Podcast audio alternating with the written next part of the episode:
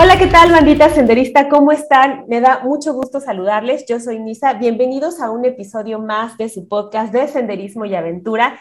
En esta ocasión vamos a hablar de un tema muy, muy interesante, que la verdad considero que se tiene que hablar de este tema porque es una de las implicaciones que tiene el hacer senderismo y es la mentalidad en el senderismo. Ya en algunos otros programas hemos más o menos hablado de llevar una buena actitud y que la mente también ahí tiene algo que ver. Y para eso tengo un invitado muy, muy interesante. Se llama Marco Rubalcaba Escalona. Bienvenido, Marco, ¿cómo estás? Hola, hola, ¿qué tal? Muchas gracias. Pues muy bien, estoy muy bien, muy contento y muy agradecido por estar aquí en tu espacio. No, muchas gracias a ti por aceptar la invitación. Bienvenido, este es tu programa y bueno, les cuento rápidamente que Marco es consultor, instructor, conferencista, coach de vida y negocios, es montañista, de verdad síganlo en sus redes sociales, que sube fotos e imágenes muy interesantes, muy padres. Es montañista internacional, eh, realizando senderismo, ha hecho escalada de bosque deportiva y ascendido de alta montaña en México y Sudamérica, o sea que se la sabe, ¿no? Entonces, bueno, pues yo creo que una de las cosas que más o menos hemos platicado en otros, en otros programas, Marco, eh, ya hemos, por ejemplo, platicado sobre pues, las rutas para principiantes, hemos platicado de qué se requiere para poder hacer senderismo, para poder empezar. Otros invitados nos han dado otras recomendaciones en ese sentido, pero me parece que contigo eh, vamos a tocar uno de los temas más interesantes e importantes a tratar, la mente, ¿no? Entonces, eh, a mí me gustaría, porque aparte eres coach de vida, ¿no? Entonces yo creo que hacer esta analogía con eh, no solamente la montaña, sino el proceso de la montaña, lo que implica subirla, cualquiera que este sea el nivel, o hacer senderismo, eh, también tiene su, ahí su, su, telar en este tema, ¿no? ¿Qué, ¿Qué, nos podrías decir en ese sentido? Sí, sí, sí, Nisa, pues muchísimas gracias nuevamente. Es un tema muy interesante, la mentalidad en el senderismo, en el montañismo, y lo manejas muy bien. Yo creo que tenemos que ver nuestras actividades en la naturaleza, nuestras actividades en montaña, como un proceso. Y entre mejor definamos ese proceso y entre mejor realicemos cada paso de ese proceso, obviamente va a ser mejor nuestro resultado final, ¿no? Finalizar la ruta de la mejor manera gran parte va a ser a cómo planeamos esas partes, ¿no? Ese proceso. Y en ese sentido tiene mucho que ver la mentalidad y las emociones.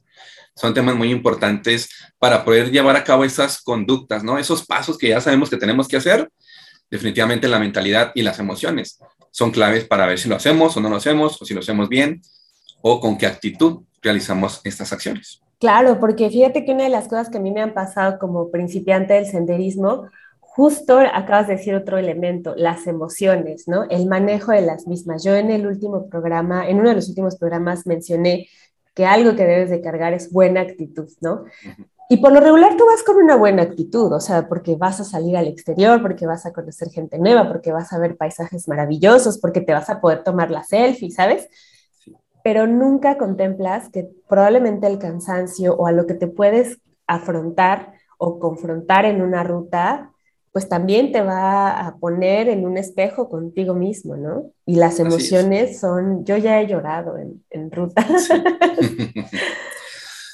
Cuando todo sale bien, pues es padrísimo, ¿no? Y la actitud se mantiene, pero cuando las cosas no salen bien o empiezan a salir mal o simplemente fuera de como estaba planeado, yo creo que es ahí donde eh, esto tiene un papel fundamental para poder reaccionar y para poder tomar las mejores decisiones. Entonces, la actitud obviamente que todo el mundo traemos al inicio de una ruta, pues es muy buena, pero el reto es mantenerla a pesar de las situaciones que pasen en la ruta, no sean buenas o favorables o no. Y estamos, yo creo que todos conscientes de que no siempre todo va a salir como esperamos, no siempre todo va a ser muy bueno.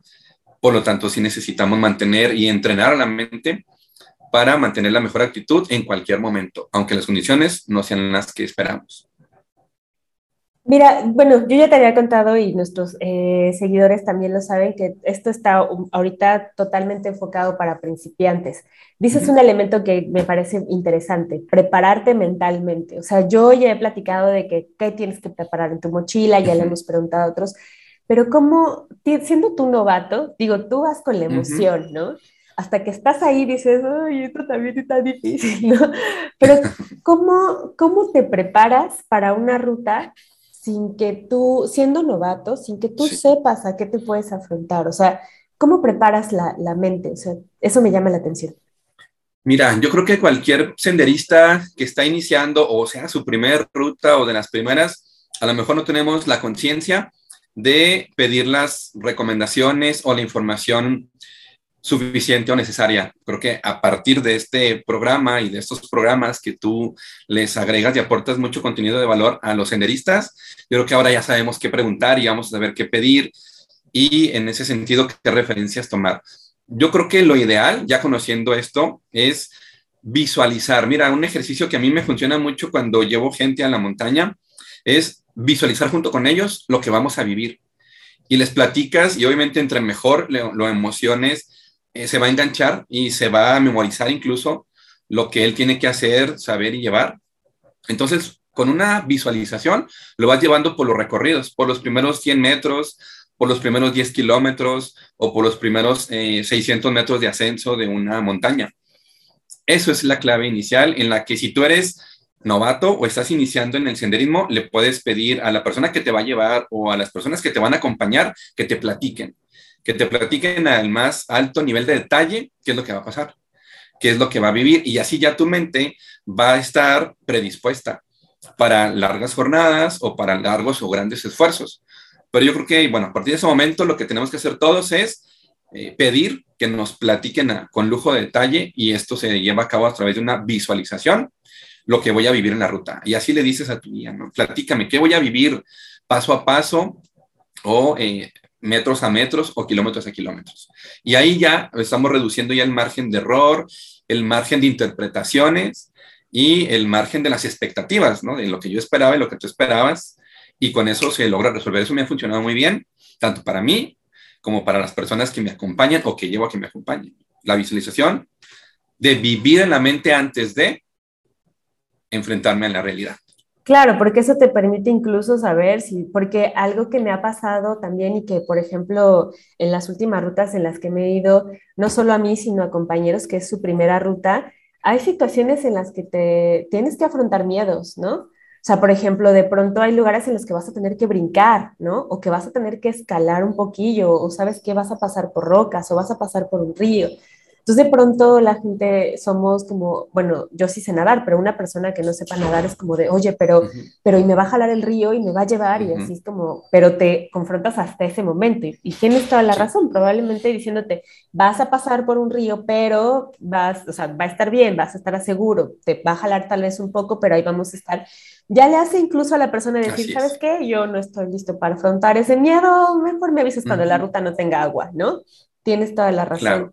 Porque yo creo que también, ¿sabes qué otra cosa? Si me permites, el, el manejo a la frustración, a que tal vez no salga como lo tienes planeado, ¿no? Probablemente, no lo sé. Claro. Sí, sí, sí, por supuesto. Cuando tú vas a una ruta y eres nuevo en la ruta, nunca la has conocido o no has escuchado nada de ella, pues obviamente tus expectativas, tu ansiedad y tu miedo pueden estar más presentes. Y una de las herramientas que podemos utilizar para minimizar los miedos, bueno, gestionarlos, porque obviamente el miedo eh, es bueno en, ciertas medidas, pero para que tú puedas gestionar mejor tus miedos, pues es conocer de mejor manera los detalles. Y bueno, repitiendo un poquito la, la parte de la visualización, ya vas a saber si ese río te va a llegar a la altura de la cintura o te va a llegar un poco más arriba, a la altura de las rodillas. Y entonces esos miedos al agua, que no sé nadar, pues ya van a estar más racionalizados y van a decir, bueno, sí va a haber agua, pero no me va a poner en riesgo o en peligro. Al final de cuentas, el miedo lo tenemos a lo desconocido. Y muchas veces cuando vamos a las rutas, pues realmente a veces vamos a lo desconocido. Y nos genera esa ansiedad, ¿no? Ese miedo, esas expectativas. Y eh, pues eso te ayuda a que si estás ansioso o con miedo, ni disfrutan la ruta, incluso te puedes poner hasta en más peligro, ¿no? En riesgo tú mismo. Sí, sí, yo creo que de ahí también pueden surgir muchas lesiones, ¿no? Oye, ¿y de qué otra forma, aparte de la visualización, qué otro elemento podríamos tener que nos auxilie para preparar la mente? No sé. Sí, ya, bueno, hay muchísimas, muchísimas opciones. Otro, otra herramienta, otro elemento que parte de, obviamente, esto, mira, yo me voy a basar mucho en esta plática acerca de cómo funciona la mente y cómo la podemos utilizar, obviamente, a nuestro favor. Sí, por Así favor. es que para, para la mente, para la mente, la mente no distingue de realidad, de lo que está pasando en la realidad o de lo que está ella eh, imaginando. Por eso, Percibiendo, ajá. percibiendo, por eso siempre decimos que recordar es volver a vivir, porque la mente no distingue, ah, se está acordando de hace 10 años que fue a la playa. El- la mente está viendo que estás en la playa por lo que estás recordando, ¿no? Entonces, otro elemento muy importante es si tú eres eh, novato, estás iniciando en el senderismo, a través de la visualización puedes tener un aprendizaje interesante que te permita tener mejores condiciones y me refiero a seguir un modelo. Eh, observa a los senderistas, observa a los montañistas destacados, a los más profesionales, a los más éticos y por observación vas a empezar a aprender y vas a emular sus prácticas, sus movimientos, sus técnicas y eso te va a dar también a lo mejor más certeza, más confianza, más seguridad eh, para practicar este deporte. Entonces, es muy recomendable seguir a personas, eh, líderes, que hagan las cosas bien, que hagan las cosas como tú quieres que les hagan y la mente aprende por el ejercicio de las neuronas espejo. Lo que yo veo es lo que yo puedo absorber. Así es que hay que tener cuidado con los malos ejemplos en senderismo y las malas prácticas, porque así también las vas a replicar. Sí, claro. Acérquense a buenos montañistas, acérquense a buenos senderistas con buenas prácticas para que por observación, simplemente por neuronas espejo, puedan absorber esos conocimientos, esa experiencia y de una manera muy rápida hacer buenas prácticas Claro. del senderismo. Nosotros como novatos, ¿cómo identificamos que un grupo está, es un grupo que hace buenas prácticas? O sea, porque ahorita la verdad es que muchos llegamos a los grupos de senderismo por Facebook, ¿no? Las redes sociales. Y lo que tú ves en realidad son las fotos. Y obviamente Sí. su discurso va a ser de somos los mejores, las mejores rutas, nosotros. Pero ¿qué, qué elementos? Porque ahorita digamos que estamos hablando como un previo a irte a una ruta de preparar tu Claro. mente y de, y de hacer un proceso más racional, como, como dices, ¿no? Pero ¿qué elementos podría darnos a nosotros para saber que se trata de un grupo que tiene buenas prácticas? Mira, por, experiencia propia, cuando yo iniciaba en el senderismo y para asegurarme de estar en buenas manos, pues obviamente pedía referencias y les preguntaba a ellos qué es lo que vamos a hacer, eh, que, me, que así literal, que me visualizaran lo que íbamos a vivir y empezaba a pedir referencias de personas que han asistido con ellos. Y te vas a dar cuenta ahí de, las buenas prácticas o de las malas prácticas, de que si te llevan apresurándote o si te esperan con paciencia, que si el guía va solo y el que lo alcance, que padre, y el que no se queda atrás, o si el guía lleva un equipo que lo acompaña para que toda la gente que lo acompañe esté asegurada, ¿no? Visualmente protegida. Entonces, en ese sentido hay que hacer una buena labor de investigación. Vale la pena porque es tu vida, es tu salud, es tu integridad. Claro. El poder identificar en qué manos te vas a poner, entonces hay que investigar. Así como cuando vas a hacer una compra, investigas, uh -huh. pides referencias. Bueno, pues aquí vas a hacer una compra de un servicio en cierto momento, aunque a veces las rutas sean gratis, uh -huh. pero bueno, vas a estar con unas personas que van a estar, entre comillas, eh, pues tu vida en, en sus manos. Entonces tienes que asegurarte de que van a ser las mejores o con las mejores garantías para poder hacer tus recorridos de senderismo. Entonces, hay que investigar. A las claro. personas hay que investigarlas. Sí, porque es no perder de vista que por muy ligera que parezca la actividad, el hecho de entrar en contacto con la naturaleza ya implica un riesgo, o sea, la vida en general, pero vaya, el hecho de salir y tener ese, esa responsabilidad, hay una corresponsabilidad de las personas que te llevan y de tú que tomas la decisión, ¿no? Tienes toda la razón. Sí.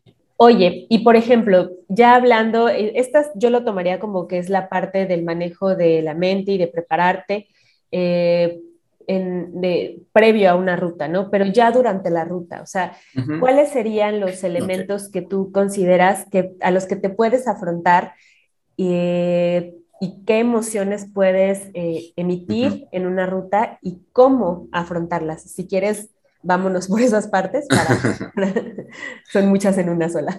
Sí, sí, sí, bueno, vamos platicando y me vas diciendo eh, qué más podemos por ahí eh, afinarla. Sí, claro.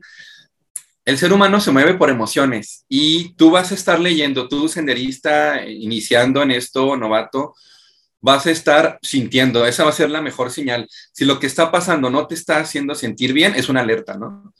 Si lo que estás viviendo en la ruta no te está haciendo sentir cómodo, confortable, seguro, es una alerta. Entonces, todos los seres humanos nos movemos por emociones, todos los seres humanos nos movemos por un sistema de valores que tenemos y no es lo mismo un guía que te lleva muy padre por una ruta tranquila y que todo está en calma y en paz y cómo va a reaccionar o está reaccionando él a cuando sucede algo, algo que lo puede sacar de esa zona de control y de confort, cómo reaccionará ese guía, ¿no?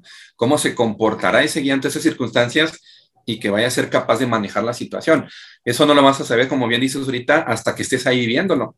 Sí. Por lo tanto, es súper importante que conozcas a la persona con la que vas a estar acompañándote o te va a acompañar en esta ruta, porque nos manejamos por una escala de valores.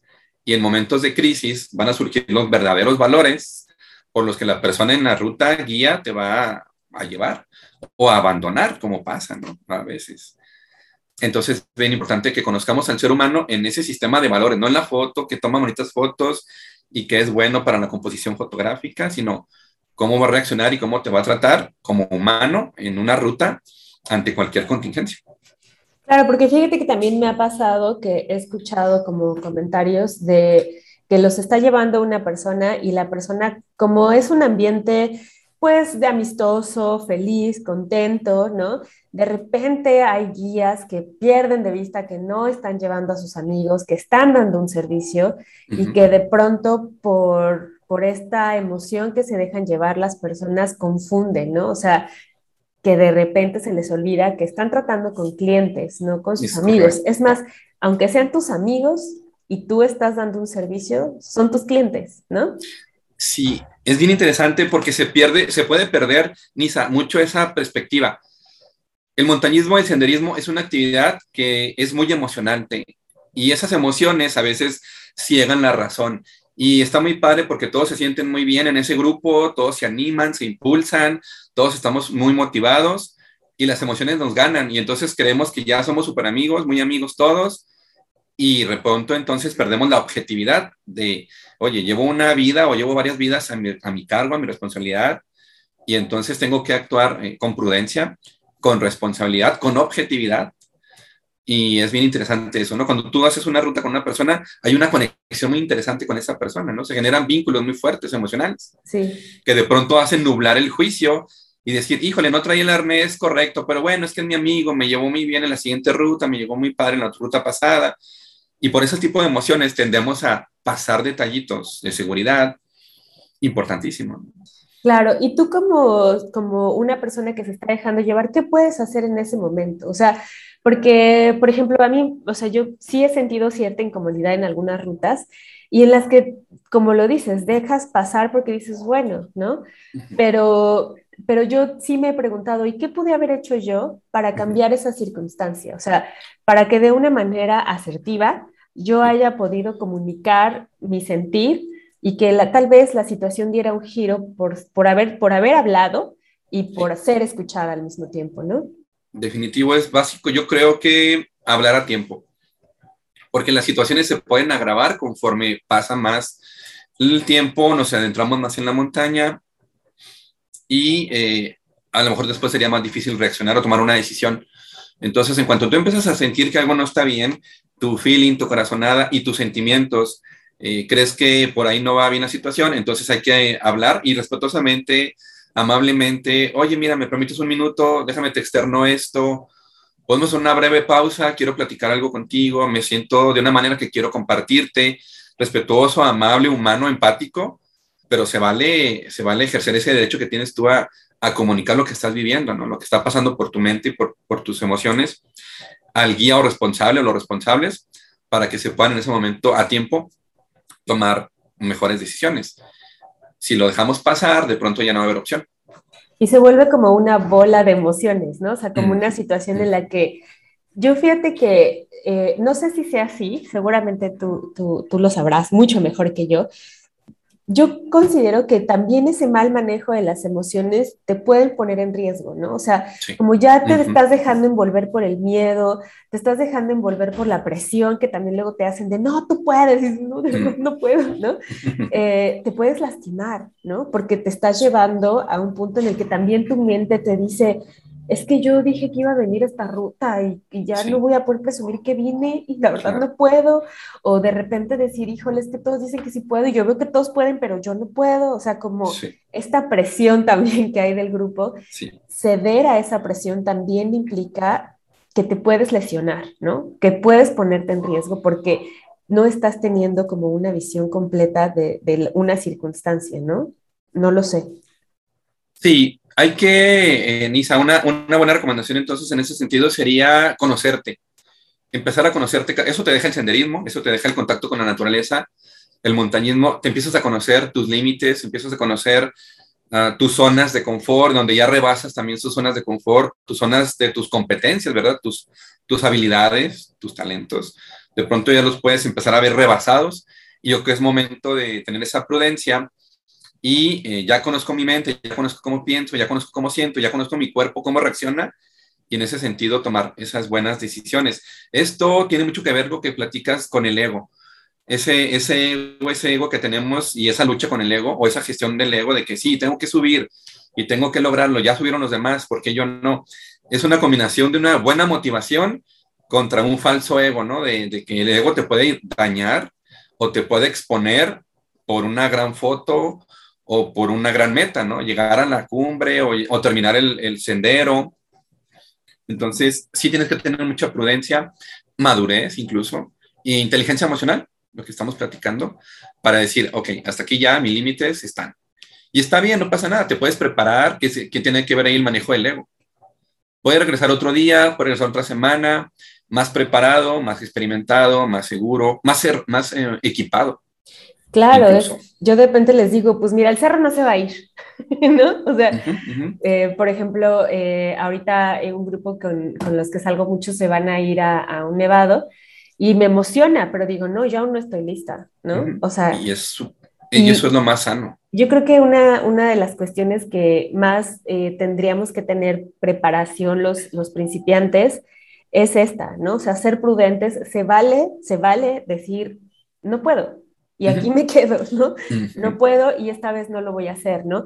Lo que no significaría para mí que no es que no lo logres, es que lo estás intentando y no es fácil, o sea, pareciera que es fácil, pero no lo es porque implica una preparación, es como cuando ves las Olimpiadas, ¿no? O sea, parece que nadar como Michael Phelps es facilísimo porque él lo hace ver así, pero lo que hay detrás es un entrenamiento impresionante. Entonces, yo creo que es una de las cosas por las cuales también está denominada como un, deporte el senderismo, ¿no? Sí. Es bien interesante que esto te vaya motivando, ¿no? Ya llegué a un nivel, a un escalón, ya vi cuál es el siguiente escalón y eso me motiva para prepararme, entrenar, crecer, para llegar a ese escalón con seguridad. Y ya vi el siguiente escalón, ya vi que hay otro nevado más alto, o ya vi que hay otra ruta más larga o con más técnica. Y eso te debe motivar para llegar a ese siguiente escalón y tratando siempre, obviamente, de no sobreexponerte, ¿no? no sobre arriesgarte. Al final de cuentas, yo siempre cuando voy sendereando, escalando, eh, subiendo una montaña o haciendo algo en, la actividad en la naturaleza, yo sé que esto no lo tengo que estar haciendo a fuerzas. Te tiene que gustar. Y si vas a sufrir, te asoleas, te cansas, eh, sí sufres, pero no es a fuerzas. Yo creo que es una gran diferencia. Sí, claro. Cuando ya es, ves que esto es a fuerzas, es que algo anda mal, ¿no? Claro. Entonces es donde ya es una alerta de, oye, cuidado, esto ya me puede llevar a otro, a otro desenlace, otra consecuencia. Claro. Y fíjate que lo que acabas de mencionar me lleva a otro punto que me parece muy, muy interesante y yo creo que es una de las cosas que más te nutren como ser humano al empezar a hacer senderismo, que es justo lo que acabas de decir, darte cuenta que vas avanzando también, que vas resistiendo, que implica una modificación de hábitos en tu vida, porque dices, híjole, si quiero resistir el siguiente cerro, tengo que hacer ejercicio híjole, si quiero hacer esto, tengo que alimentarme bien porque me pide mi cuerpo, ¿no? Una comida diferente a la que estoy consumiendo. Y eso la verdad se transforma en una eh, situación positiva para ti, para tu entorno diario, ¿no? Entonces, también otra sí, eh, obviamente, dime. No, es que hay un desfase, no, te preocupes. Ok, listo. Te comentaba, sí, el, el senderismo como tal, como práctica o actividad deportiva, fíjate que algo bien interesante va en contra del funcionamiento natural del cerebro, porque mira, el cerebro te quiere eh, vivo, ¿no? La función principal de nuestro cerebro es la supervivencia, tenernos vivos, estar en paz, estar a salvo. Y obviamente el cerebro en ese sentido busca lo fácil, lo cómodo, lo seguro, lo rápido, y entonces todo esto va en contra del senderismo, ¿no? Porque el senderismo es levantarte temprano, madrugar, hacer ejercicio, esfuerzos grandes físicamente, llevas a tu mente a veces al límite, incluso al cuerpo al límite. Entonces el cerebro siempre te está diciendo en tu diálogo interno, ya para, regrésate, eh, esto ya no es para ti, mejor vamos a quedarnos, como dicen por ahí, viendo películas, tengo durmiendo frío, hasta tarde, tengo hambre, quiero mi tengo frío, qué necesidad tengo de estar aquí. es un diálogo siempre eh, en ese y sentido. Lo peor es que pago. y hasta pago por esto. Entonces, es un diálogo bien interesante porque tu mente siempre va a querer cuidarte, mantenerte vivo, que ahorres energía por instinto de supervivencia. Y el senderismo es una práctica que obviamente rompe con todo esto, ¿no? Es un gran esfuerzo físico y mental. Pero toda esta recompensa o toda esta, todo este dilema eh, se traduce en una transformación. Yo creo que tú lo estás viviendo, yo lo he vivido y lo vamos a seguir viviendo mientras estemos haciendo activamente senderismo, nos vamos a ir transformando de lo que hiciste hace tu primer mes a lo que hiciste ahora, a lo que hiciste tu primer año, eh, te vas transformando y eso también te va motivando y vas aprendiendo. Lo importante es que estés aprendiendo, que cada, que cada salida, que cada ruta te deje algo y que lo capitalices para tu conocimiento, para seguir creciendo, ¿no? Ese es el chiste, ese es el reto sí, divertirte, pero crecer. Sí, fíjate que ahí hay otro punto que me parece muy rescatable. Yo la primera ruta que regresé llorando, así que la primera, esa ruta lloré la última hora de su vida. Cuando llegué a la cima lloré y cuando bajé las últimas tres horas iba llorando. O sea, era como, fue como lo dices, llevé al extremo no solo a mi cuerpo, sino a mi mente. O sea, de verdad que llegó un punto, yo ya bajé enojada, frustrada, cansada, lastimada porque me caí, este, todo mal, ¿no? Y cuando llegué a casa y le hablé a mi papá como buena hija de familia, cuando escuché la voz de papá fue de, papá. Entonces, mi papá eh, hizo montañismo para la UNAM, ¿no? Hace muchos años, en los 70 y mi papá lo único que me dijo, aparte de reírse muy simpáticamente, fue eso, me dijo, hija, lo único que va a pasar es que tú vas a fortalecer tu mente y tu cuerpo, todo está bien, ¿no? Y, y sí, la verdad es que esta última, una de las últimas rutas a las que me fui, igual nos, nos, nos, nos confrontamos con una circunstancia complicada y me dio mucho, mucho gusto darme cuenta que ya tomé decisiones distintas de no dejarme llevar por el miedo, de concentrarme en lo que teníamos que hacer. O sea, realmente sí vas notando y te da mucho gusto. Yo creo que es una de las cosas que también te revela hacer senderismo, ¿no? Que eres capaz de controlar, manejar la mente, tus emociones y el presente, ¿no? Sí. Eso es bien interesante. O sea, sí a lo mejor en las primeras ocasiones no sabes qué hacer, porque son circunstancias en las que al menos yo nunca había estado, ¿no? Nunca. Entonces, de pronto, como dices, o sea, si ahora que lo dices, si mi cerebro tiende a estar como salvaguardado, pues mi cerebro y mi mente y mi, ego me dijeron, no, Lisa, o sea, fatal, ¿no? Entonces, eh, yo creo que eso también es muy, muy rescatable, porque inclusive ahí yo retomaría lo que te dije en un principio, eso inclusive se vuelve una analogía con la vida misma, ¿no? La manera en la que afrontas la vida. Sí, sí, sí. Así es. El senderismo, el montañismo, el estar en la naturaleza te deja muchísimas eh, beneficios, te deja muchísimas ventajas y el crecimiento físico obviamente es uno, pero más ese crecimiento mental y hasta espiritual, de todas estas vivencias, de todas estas experiencias, de conocerte mejor a ti. Eh, la toma de decisiones es fundamental, como lo dices, y se va afinando pues conforme más y mejor experiencia tienes. Al final de cuentas sabemos por el manejo del cerebro que nadie puede tomar una decisión buena estresado o con angustia o con alguna emoción negativa. Entonces en la montaña tienes que aprender a gestionar esas emociones de una manera más asertiva para ante cualquier situación tranquilizarte, dejar que el estrés baje un poquito para que la mente funcione y tome la mejor decisión si es bajar, regresar, continuar, qué camino tomar o en quién o en cuál o en quién confiar. Entonces, las decisiones son bien importantes en el tema del montañismo. Sabemos que con estrés no podemos tomar las mejores decisiones y la inteligencia emocional es la que nos va a llevar a que tengamos salidas más seguras, más placenteras, más exitosas. Claro, y fíjate que acabas de tocar otro punto bien interesante que también creo que fortalece mucho la mente. Eh, digo, me pongo ejemplo porque es lo más cercano que tengo, Pero, por ejemplo, yo de la vida que tenía era muy, muy este, ermitaña, ¿no? O sea, poco sociable, solo tenía contacto con mis compañeros de trabajo y mi papá y ya, ¿no? Entonces, algo que me ha pasado y que creo que es, es, es, muy interesante es el trabajo en equipo, el compañerismo, el sentir confianza en el otro, ¿no? O mm. sea, yo, por ejemplo, me he hecho de una amiga senderista con la que ya me he estado viendo muy constantemente y es muy bonito este sentimiento de que nos vamos cuidando, ¿no? ¿Dónde vienes? ¿Cómo vienes? ¿Estás bien? ¿No? O sea, como también generar esta red de confianza que puedes llegar a tener, ¿no? Y que se puede desarrollar precisamente porque compartes la experiencia, ¿no?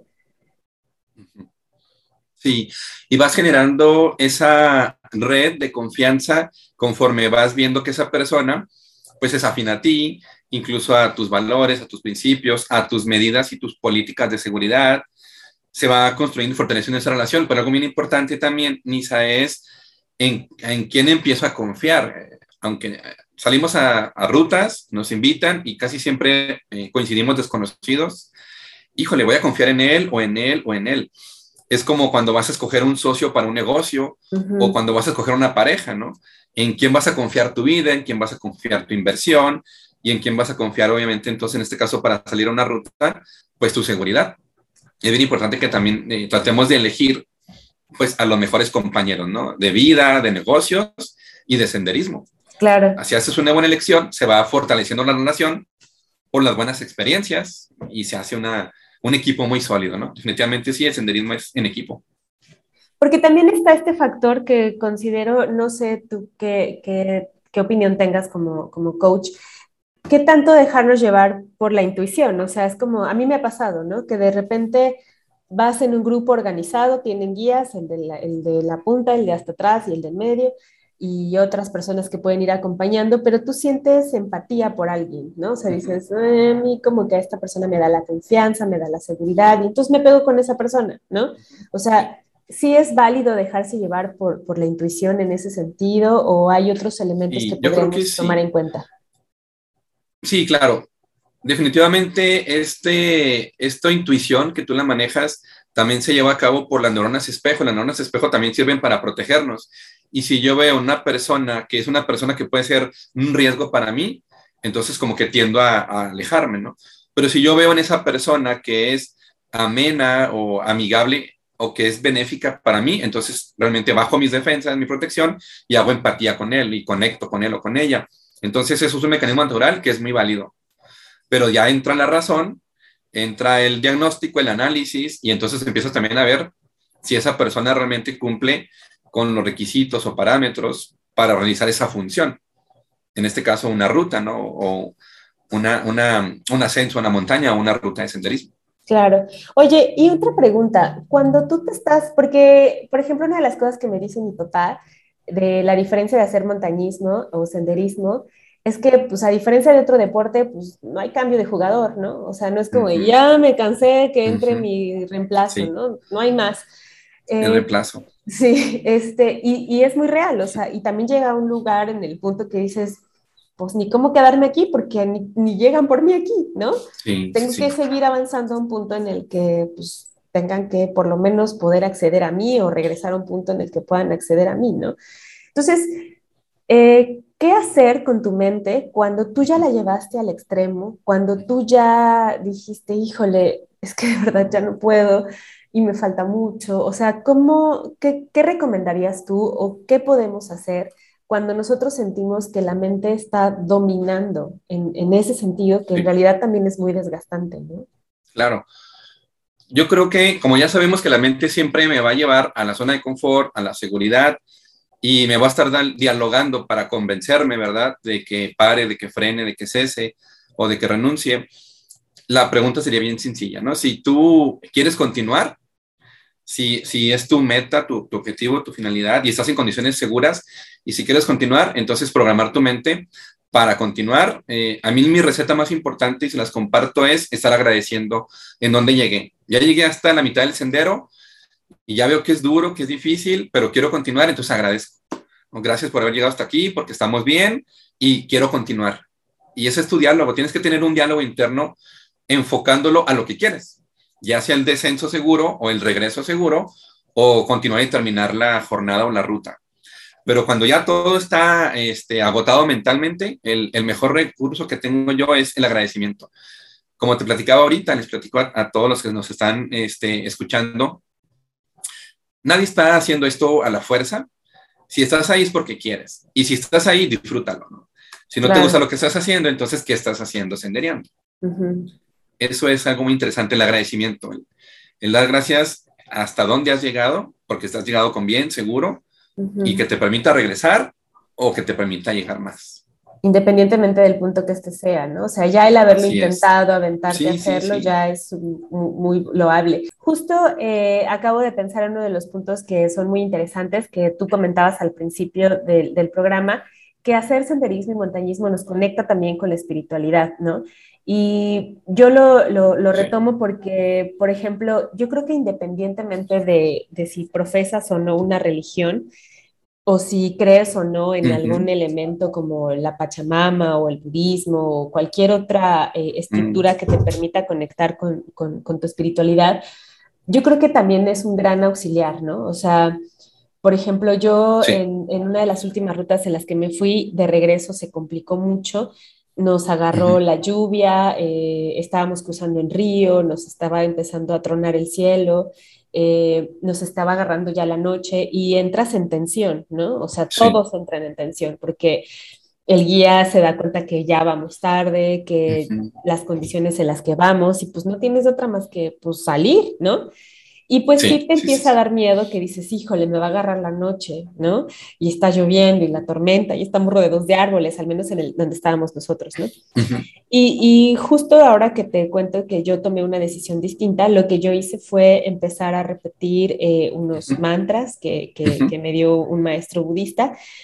Y lo único que hice fue empezar a pedir, ¿no? Porque eh, los, los, nuestros guías encontrar un sendero más corto, más rápido, que llegáramos todos con bien, que, que nos diera a todos la fuerza para llegar, el control emocional, o sea, tomé y asumí de manera distinta, eh, el, eh, no me permití sentir miedo, ¿no? O sea, dije, no, o sea, esto tiene que salir y tiene que salir bien. Y, y, empecé con, con, mis mantras. Y después sentí bonito y me llamó mucho la atención que otras compañeras y compañeros de la ruta, mm. ya de regreso en, el autobús, ya vienes correando, ya te relajaste, pero varios dijeron, no manches, yo bajé a todos mis santos y mis diositos y yo le venía pidiendo al Padre y le venía pidiendo a Dios y le venía pidiendo a mi ángel de la guarda y ya veníamos bromeando, pero yo creo que también estos recursos espirituales eh, son muy funcionales. Sí, sí, sí, te conectas con la mente, como ya hemos dicho, bueno, te conectas con la naturaleza, te conectas con la mente, te conectas con, con tu espíritu. Y obviamente en estos, en, estos temas que estamos eh, platicando, cuando estás en las situaciones en las que la mentalidad es fundamental, son como que dos grandes caminos. Uno le llamo yo el camino racional, el camino objetivo, en el que te enfocas en ti mismo, en dar cada paso, en cada paso, cada paso seguro, o te enfocas en la naturaleza, ¿no? Ves el paisaje, disfrutas del paisaje, el río, el cañón, o te vas a lo espiritual, agradeces, agradeces cada paso, o bueno, eh, como lo platicaste en tu experiencia, ¿no? También te conectas con esa parte espiritual. Yo creo que son dos grandes caminos, el espiritual y el objetivo, el racional. Ambos funcionan, ambos los podemos aplicar. Y muchas veces enfocar la mente en lo eh, concreto, en el aquí y en el ahora, también es una gran idea. ¿no? Llevar cada paso, cada paso, cada paso, o disfrutar el paisaje. Es como siempre le digo a la gente que me acompaña, tú disfruta el paisaje y enfócate en dar cada paso seguro y vas a llegar. Claro, sí, o sea, fíjate que eso es algo que ya nos había comentado una de nuestras invitadas, que una de las virtudes que le parecía mucho del senderismo era esta, ¿no? O sea, que inclusive en la crisis o en la belleza que es estar haciendo senderismo y te sientes o sea, con esa satisfacción, porque también está este punto de, también superas miedos, ¿no? Este, el, es el vivir como en ningún otro momento de tu vida tienes la oportunidad, el presente, ¿no? Porque no hay más. Así es. Y ahorita nos platicabas la experiencia de montañismo que has tenido con tus familiares, con tu papá y todo esto, lo que le platique, lo que te dice. Realmente también el montañismo te deja, el senderismo te deja momentos en los que te das cuenta que no hay oportunidad al error. Hay momentos en los que equivocarse no es opción y te pone entonces en un, en un alerta, en una alerta pero también en un enfoque, en una concentración para hacer las cosas bien. Y es bien interesante esa conexión, ¿no? Cómo te concentras y te enfocas, porque sabes que en un paso no hay opción de error, ¿no? Porque obviamente puede ser algo, algo fatal. Entonces, eso es algo que también vives con, con el senderismo, con el montañismo, y que te ayuda a trabajar tu mentalidad. Sí, claro. Sí, la verdad es que tienes toda la razón, porque, por ejemplo, a mí me ha pasado eso, o sea, que, que yo me siento en una situación en la que me están dando instrucciones, de aquí vas a hacer esto y así, y así, y así, y, y lo que hago es decir, escucha bien, sigue lo que te están diciendo y hazlo. O sea, no hay, no hay espacio para el miedo, es, es hazlo. Fíjate que ahorita que acabas de comentar eso también, eh, una satisfacción que creo que también tenemos los senderistas que vamos empezando es que te das cuenta que eres más fuerte de lo que crees. ¿no? O sea, esa es una gran satisfacción que a mí me ha quedado y por lo cual también vuelves, porque te vas dando cuenta que en verdad eres más fuerte física y mental y emocionalmente de lo que en verdad tú creías que eras, ¿no? O sea, tú creías que tenías un límite y resulta que lo superas, ¿no? Y eso es, es, muy grato. Tal vez de momento es como, uh, lo estoy haciendo, ¿no? Pero ya que lo logras dices, wow, lo hice, ¿no? Eso también es, es, es yo creo que es parte también de, de, estas emociones, porque también hay emociones muy positivas y muy buenas, ¿no? Que también te quedan para tu vida. Hay mucha gente, no sé qué pienses tú, Nis, en tu caso y en lo que escuchas de la gente a tu alrededor, en la que las personas que empezamos a tener contacto con la montaña, haciendo senderismo, montañismo, quedas conectado, a veces desde la primera experiencia, ¿no? Y es que con ese tema que nos platicas, que nos compartes, se genera una lealtad, se genera un vínculo emocional muy fuerte por precisamente las personas en las que nos estamos convirtiendo, ¿no? Aquí el tema es cómo te sientes con ese grupo con el que haces senderismo, cómo te sientes eh, tú misma o contigo mismo cuando vas eh, dándote cuenta de lo que vas logrando. Efectivamente, te das cuenta de que eres más fuerte de lo que pensabas. Yo creo que todo el mundo eh, vamos a vivir esa experiencia o la estamos viviendo en el senderismo y eso te genera emociones muy fuertes. Eso te genera más conexión hacia la actividad, más lealtad hacia el senderismo, porque te estás convirtiendo en una persona que te gusta ser. Te gusta vivir esas emociones, te gusta vivir esas experiencias, te gusta vivir esa transformación. Y eso conecta.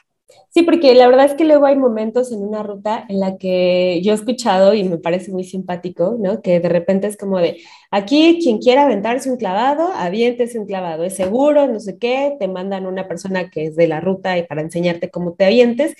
Y hay algo en ti, hay, hay personas que dicen, ah, no, gracias, pero hay personas, y en este caso yo he sido de esas, de las que dices, sí lo hago, ¿no?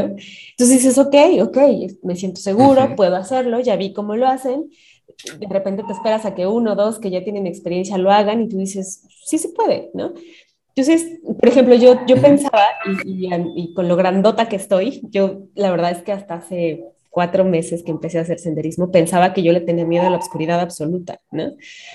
Y fuimos a una ruta eh, en las que nos metimos a unas minas y estaba totalmente oscuro. Y me di cuenta que, pues, que no sé por qué decía que tenía ese miedo, ¿sabes? No me dio miedo, o sea, fue como, como la emoción también, ¿no? Lo interesante que no era peligroso entrar a esta ruta, éramos un grupo grande. Y eh, hubo un momento en que, pues obviamente todos llevaban lámpara, yo cometí el error de no llevar mi lámpara, pero vaya, íbamos acompañados, ¿no? Y me gustó mucho porque estaba en un punto en el que nos quedamos parados y yo fui quien les dijo, ¿y si apagan todos sus lámparas? Y todos, sí, sí, sí, y apagaron sus lámparas y fue la oscuridad total, ¿no? Entonces sentí mucha emoción porque me di cuenta que probablemente en ese momento lo que hice fue desbloquear un miedo, ¿no? O sea, fue como, ya soy, yo, yo les he dicho cada ruta, ya soy un nivel más valiente, ¿no? Porque esta vez superé la Órale, súper. Y esta vez superé mi miedo a brincar. Y esta vez superé mi miedo a, o sea, me doy cuenta que ruta tras ruta también vas superando cosas de ti mismo y de cosas que tú a veces creas en tu mente, pero solo es eso, están en tu mente, ¿no? Y cuando estás en un ámbito en el que puedes hacerlo, dices, wow, en realidad no le tenía miedo, ¿no? Sí, yo creo que es bien interesante que te vas dando cuenta de que vas adquiriendo esa fortaleza o esa habilidad de escoger las emociones correctas o, escoger las emociones que necesitas escoger para llegar a donde quieres llegar. Y eso involucra a veces el manejo de miedos o el darte cuenta de que, eh, pues obviamente tenías a lo mejor el miedo el temor, pero que lo lograste sobrellevar. Siempre, siempre por ahí muchas veces dicen, bueno, el miedo siempre está y siempre va a existir y en cierto grado es sano. Hay que saber gestionarlo, ¿no? Vale, vale que lo lleves en tu mochila, porque tampoco ignorar el miedo sirve de nada, ¿no? Ahí está y hay que gestionarlo. Entonces, pues que sea tu compañero y llévate el miedo y, y salta, brinca, sube, baja, nada, senderea. Y si tienes el miedo, bueno, llévate el miedo, eh, gestiona, habla con él, platícalo, ¿no? Manéjalo y síguele, ¿no? Que el miedo no te detenga, ¿verdad? Claro, sí, ver como a tu, al miedo como un colega, ¿no? Que te va cuidando también, porque también hay que ser prudentes, ¿no? O sea, yo creo que una cosa así es como decir, o sea, que hay puntos en los que dices, ah, no, ¿no? O sea, y no es que seas cobarde, simplemente que yo creo que es esto que dices, ¿no? O sea, eh, gestionar tu miedo, saber si realmente, porque esta cuestión de repente esta inteligencia emocional no la tomamos mucho en cuenta, pero es muy valiosa, ¿no? Porque también te cuida, te, viene protegiendo, ¿no? Oye, fíjate que me gustaría pasar al siguiente punto porque ya hablamos más o menos eh, como de una ruta, en, cuanto a antes de una ruta, durante las emociones que te pueden dar en una ruta y el después. Algo que yo creo que no se habla mucho es que también te vienen muchas emociones, muchos pensamientos después de una ruta, ¿no? O sea, por ejemplo, te digo, la ruta más difícil a la que yo me he ido, duré en el viaje una semana todavía después, ¿no? O sea, fue tan, tan confrontativa, tan fuerte, tan... Y no solo yo, sino, sino otros compañeros con los que me fui de ruta, nos íbamos como monitoreando de, oye, ¿cómo estás? Pues yo sigo en el viaje. O sea, fue muy fuerte para mí lo que vivimos. Estuvo muy complicado y la verdad es que yo lo sigo asimilando. O sea, también existe este fenómeno de las emociones post-ruta, ¿no? Y de los pensamientos. ¿Qué, qué podrías ahí decirnos acerca de sí. Por supuesto, sí, sí hay, sí existe y entre más intensas las rutas, más secuelas te deja, ¿no? Más emociones, más vivencias, más recuerdos. Yo creo que es muy padre lo que te platicaba. Mientras te sigas acordando de eso, lo vas a volver a vivir y puede ser para bien o para mal, ¿no? Puede haber sido una experiencia negativa y, la, y vas a seguir sufriendo. Entonces, yo creo que lo más importante sería sacar el aprendizaje de esa gran vivencia, de esa gran experiencia, y si fue algo malo, obviamente ver qué es lo que sucedió para evitarlo en la próxima, generar un crecimiento, un aprendizaje, y si fue positiva, absorber lo mejor de ella, eh, todo lo que te dejó, todo lo que aprendiste, y cerrar el ciclo, ¿no? El ciclo emocional, que ya viví esta gran experiencia, la agradezco, y sigo, ya me dejó listo para un nivel más, como decías tú, cada día es un, un nivel más fuerte, no más valiente, más fuerte esto es, ya eres cada día, cada sendería de un nivel más experimentada. Entonces, sí se vale recordar las experiencias positivas, se vale vivir siempre con esos recuerdos, por supuesto, y de las negativas, pues cerrar el ciclo, tomar el aprendizaje y seguir, ¿no? Definitivamente hay que, hay que seguir, hay que seguir creciendo, hay que seguir sendereando mientras tú lo disfrutes y si no aprendes nada nuevo en cada senderiada, entonces pregúntate, híjole, entonces, ¿qué estoy haciendo? No? claro. Hay gente que va a la senderiada siempre como novato, pero ya lleva 50, entonces tú, bueno, wow, ¿qué está pasando, no? Yo creo que una palabra clave y que creo que nos ayuda en todo, pero en el senderismo es muy importante, la conciencia. Hay que ser conscientes de nosotros, del entorno, de los compañeros, de la ruta. La conciencia es una palabra clave. Sí, claro. Sí, porque por ejemplo, eh, te digo, yo duré una semana en el viaje emocional y soltarlo me costó trabajo, ¿no? O sea, eh, porque de pronto no, no, entiendes lo que te pasó, pero es como, como que te quedaste con el pánico, te quedaste con el miedo, entonces también saber digerirlo, ¿no? O sea, soltarlo, aprenderle y decir, ok, o sea, resulta que esto me da miedo, resulta que en esto tengo que ser más cuidadoso. O sea, yo, por ejemplo, de este viaje aprendí que tenía mucho que aprender todavía sobre mi mente y el control de la misma, ¿no? Me mm. di cuenta que en realidad con lo que me confronté todo el tiempo fue con mi ego, ¿no? Entonces dije, wow, tengo un montón de cosas que trabajar, ¿no? Un montón. Entonces, eso también es, es, es muy rico porque pareciera como que estamos asustando a la audiencia de senderistas novatos por decir, ay, no manches, voy a regresar bien traumado, ¿no? Pero no, yo creo que es más bien esta cuestión de de no, o sea, no te tengas miedo a ti mismo, a tus emociones, porque es parte de hacer senderismo, o sea, y para mí es la parte más enriquecedora, porque, por ejemplo, agarras de ejemplo las crisis, ¿no? O sea, a mí me ha pasado que de repente digo, ay, si pude subir picachos, puedo hacer esto, ¿no? Ay, si pude hacer esto y lo salí viva, pues puedo con lo demás, ¿no? Entonces, eso también pareciera negativo, pero más bien es como dices, un, gran aprendizaje, ¿no? Hacer cosas que te vayan sacando de tu zona de confort. Eso es eh, parte importante, ¿no? Siempre hacer algo más, pero también muchas veces, y esto es bien interesante por el tema de los egos, el que obviamente vayas a tu nivel, a tu ritmo y hasta donde tú quieras arriesgar. Es bien interesante porque de pronto en grupos de senderistas van eh, diferentes integrantes y unos quieren arriesgarse menos que otros. Y es muy válido ahora sí que cada quien puede decidir qué tanto se arriesga. ¿no? Lo que no podemos permitirnos es que tú, tu riesgo ponga en riesgo a los demás, porque hay que ser en eso también claro, muy consciente. Pero hay personas que les gusta eh, pasar por lugares más peligrosos que otros. Entonces, cada quien también tiene que tener ese libre albedrío, esa, esa libertad de escoger qué tanto se quiere arriesgar, pero también que esos riesgos no pongan en riesgo a los demás hay que tener eso muy claro y muy consciente. Sí, claro, y yo creo que otra cosa importante es que saber que hay gente para la cual, o sea, que te está observando y que también, pues a veces atreverte pudiera ser un ejemplo a seguir, pero tiene estas dos, esta dualidad, ¿no? O sea, Sí, pero tienes también que hacer saber que lo estás haciendo porque tienes años haciéndolo, porque es tu zona, porque lo conoces, porque sabes, Exacto. ¿no? Y es como de, a ver, yo me aviento aquí porque tengo 10 años viviendo esta cascada y la conozco perfecto. A lo mejor tú te sientes con el valor y tú te sientes con la fuerza y tú dices, no, es que yo lo he hecho, pero tiene un riesgo, ¿no? O sea, también es esa parte, ¿no? Como ser conscientes de que como es una actividad grupal, pues también te, pues te vuelves una persona que, que, incluso admiras, ¿no? O sea, a mí me ha pasado en rutas que yo veo que, no sé, hay jovencitos que se avientan y que dices, wow, ¿no? Te dan ganas, pero dices, eh... Y somos diferentes, cada quien tiene una realidad. Fuera en la ruta, cada quien tiene su vida, fuera en la ruta, cada quien tiene sus mentalidades, sus paradigmas, sus metas. Y es una combinación, yo creo que de una manera muy balanceada, que tú puedes hacer actividades al aire libre perfectamente, y pero también tienes una vida, ¿no? De fuera del senderismo. Entonces, como que esa integración es la que te va a permitir hacerlo de una manera más plena, integrando tus actividades de senderismo con el resto de tu vida, tus planes, tus proyectos, tu familia, etcétera.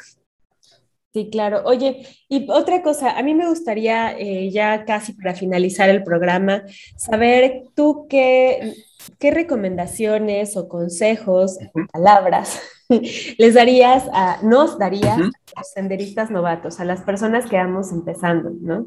Eh, me parece muy interesante todo lo que hemos platicado en este programa, pero tú, como alguien que concreta este tema de la montaña, tu experiencia, también como guía y sobre todo como coach de vida, ¿tú qué, qué tendrías que decirnos a nosotros como palabras o consejos? Yo creo que aunque este pudiera ser un tema que se ha tocado o se puede tocar en otros eh, episodios, en otros temas, eh, el tema de la alimentación y de la hidratación también es muy importante para la mente. Porque también así como alimentamos el cuerpo, hay que alimentar la mente y ya sabemos la importancia de una buena mentalidad en el montañismo o en el senderismo, entonces alimentense bien, hidrátense muy bien, hay que darle alimento a la mente y dentro de ese alimento cuidado para la mente es el descansar y dormir bien. Seguramente lo habrán visto o lo van a ver en muchos tips, muchos consejos, pero estamos hablando de la mente y eso es fundamental para nuestro cerebro. ¿Qué más podemos tener nosotros como senderistas muy en claro? Nuestras metas, es decir, ¿a dónde quiero llegar yo dentro del senderismo? Si quiero simplemente hacer una, una práctica recreativa o quiero hacer un crecimiento en habilidades de montaña y de supervivencia, tienes que tener muy claro cuál es tu enfoque en el senderismo. Eso te va a dar pie para tomar mejores decisiones, a qué ruta vas, con quién vas, con quién te unes, con quién te juntas, con quién ya no vuelves, porque son tus metas. Y sería muy interesante que los grupos tengan esas metas compartidas, ¿no? Los que son muy arriesgados, sus propias metas, los que no son tan arriesgados, bueno, sus metas, y que convivan con ese tipo de personas, obviamente. Entonces, el consejo es, ten claras tus metas. Ten claras tus metas, visualiza lo que quieres recibir en la montaña y obviamente metas ya no te satisfacen o ya quieres otras, pues cámbialas. Pero ten metas, ¿no? Ten claras tus metas. Eso es bien, bien importante. Y para el entrenamiento mental, yo creo que es importante que hagamos también algo de recomendaciones en este sentido. Como ya sabemos que en la montaña puedes, en el senderismo puedes sufrir y obviamente es un esfuerzo físico y mentales, entonces hay que preparar a tu mente para eso. Por lo tanto, haz cosas que incomoden a la mente. Es uno de los mejores entrenamientos que a mí me han funcionado haz cosas que incomoden a la mente, porque sabemos que la mente siempre tiende a buscar la comodidad o el confort. Entonces, eh, caminatas aburridas, porque está muy padre el senderismo recreativo y ves paisajes espectaculares y recorridos increíbles, pero si quieres realmente entrenar la mente, entonces intenta también como entrenamiento, como práctica, hacer recorridos aburridos, largos, tediosos, cansados, para que tu mente, la voluntad, la también estés eh, entrenando. O haz cosas que no haces o cosas, eh, lo que clásica y típicamente recomiendan, bañate en otro sentido, porque a veces siempre te bañas, bueno, a veces o, o, siempre te bañas de la cabeza a los pies. Entonces ahora bañate los pies a la cabeza, lávate los dientes con una mano, con la otra. Haz eh, cosas que saquen a la mente de lo normal, de la cotidianidad, pero sobre todo de lo cómodo y de lo, y de lo confortable. Haz cosas que te cansen, que te generen aburrimiento. Eso ayuda mucho a la voluntad. Yo, por ejemplo, les, les, les, platico que no es lo mismo que hagas una ruta de 20 kilómetros en un sendero muy bonito a que camines 20 kilómetros en plano, dando círculos, dando vueltas y vueltas y vueltas. Es, terminas diametralmente opuesto, cansado, fastidiado. Y eso, eso es la voluntad ¿no? de, de, la mente, que la mente siempre te va a jugar esa, a veces esa mala pasada, a veces te ayuda para lograr tus metas. Entonces, hagan entrenamientos mentales. Fíjate que eso está muy interesante, es algo que no se me hubiera ocurrido. Sí, sí, sí, las cosas que saquen del confort a la mente. Cuando ya estás en esa conexión, volviendo al tema de la conexión espiritual y mental, pues la meditación. Puedes hacer meditación activa, ¿no? Que donde mientras vas caminando, pues vas haciendo tus proyectos, tus planes, tus sueños. Mucha gente cuando va sendereando tiene las mejores ideas porque estás enfocado en esto, ¿no? En, en, lo que voy a hacer en mi futuro, en mis planes, mis proyectos. Le llamamos de alguna manera meditación activa. O también podemos hacer la meditación pasiva, en la cual estás caminando, estás sendereando, estás en un momento de crisis a lo mejor, necesitas tener ese control emocional y haces una meditación de un segundo, de un minuto, en donde te concentras en tu respiración. Cierras tus ojos, te concentras en tu respiración, en medio de la montaña, no importa, o sentado en un descanso, y haces una meditación para regular las emociones. Eso también puede ser parte de esa fortaleza mental. Y hasta la respiración. entrenamiento. Sí, sí, sí, sí, así es. Entonces, es algo que los opuestos. O te concentras en ti mismo, en tu respiración, o te concentras en un proyecto, en tus planes, en tu vida.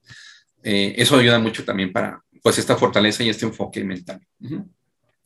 Y piensa siempre asertivamente, piensa en tus decisiones, porque acuérdate que todos son causas y consecuencias con quién sales, con quién no sales, con quién hiciste la ruta, si caminaste de más, de menos. Piensa que todo eso tiene consecuencias y prepárate para que vivas esas experiencias de la manera más sana, más positiva. Siempre hay que pensar en las consecuencias y prepararse para ellas. Hablábamos al inicio de la charla, recuerdas de, de ver el senderismo como un proceso. Defines cada paso de la ruta y haces cada paso correctamente y debes de tener un final esperado al final de la ruta, ¿no? El resultado final esperado. Claro. Entonces, sí hay que meterle un poquito de inteligencia, un poquito de estrategia, lo diría yo, y mucho de mentalidad para poder tener unas muy buenas rutas, muy buenas experiencias. Me ha tocado convivir, compartir con personas que su mentalidad las ha hecho eh, renunciar a una ruta, ¿no? a un ascenso, a una caminata, o su mentalidad las ha hecho llegar hasta el final, más que la parte física, la parte mental. Sí, claro. Sí, porque el control, la verdad es que también la mente te desgasta de pronto, ¿no? Sí, fíjate que te agradezco muchísimo. Oye, eh, fíjate que tenemos la fortuna de que nos sigan en varias partes de la República Mexicana y también fuera de la República Mexicana. No sé si aprovechando este espacio, que es tu espacio y el de todos los senderistas, eh, quisieras hacer algún tipo de invitación o, algo que te gustaría comunicarles a todos nuestros seguidores. Por supuesto.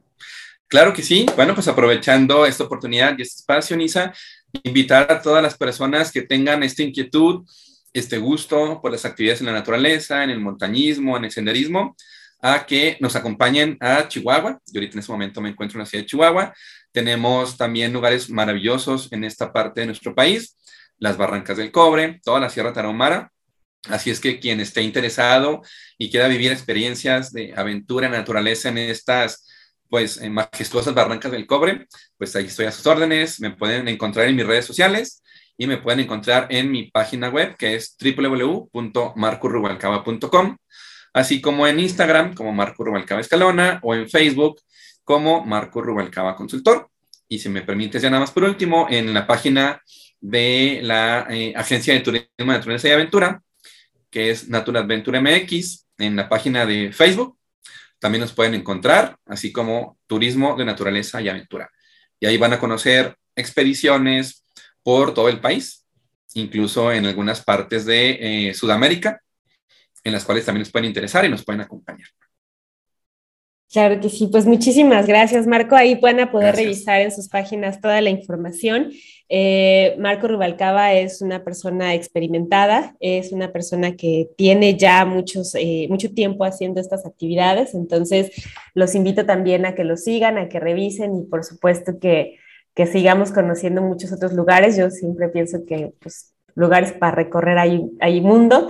Entonces, eh, también a ti, Marco, muchísimas, muchísimas gracias por todos tus consejos, por tus palabras, por tus recomendaciones, por habernos acompañado en este programa. Eh, en el nombre de todos los senderistas novatos, te, agradezco también mucho el, el, que aceptaras también esta invitación. Y bueno, pues... Muchísimas gracias también a todos ustedes, Bandita Senderista, por haber estado con nosotros en este programa. Un gustazo, la verdad, todos los comentarios que nos han dejado. También si les interesa abarcar otros temas, si tienen dudas, con todo gusto se las resolvemos. Si tienen dudas directas para Marco, me dicen y se las pasamos y que nos ayude. Y la verdad es que, bueno, pues los espero en un siguiente episodio. Recuerden que si les gusta este contenido, seguirlo en, en, YouTube, denle suscribirse, síganos en este canal, también nos encuentran en Facebook, también nos encuentran en Instagram y estamos en las plataformas de Spotify y Google Podcast para también quienes nos quieran seguir. Me da muchísimo gusto que sigan este tipo de contenidos. Por favor, no dejen de aventarse a hacer aventuras de manera responsable, de senderear, inviten a sus amigos, no se van a arrepentir si lo hacen de manera responsable y segura. Cuídense de mucho y nos vemos a la próxima bandita senderista. Hasta luego. Bye, Marco. Bye, gracias. Bye.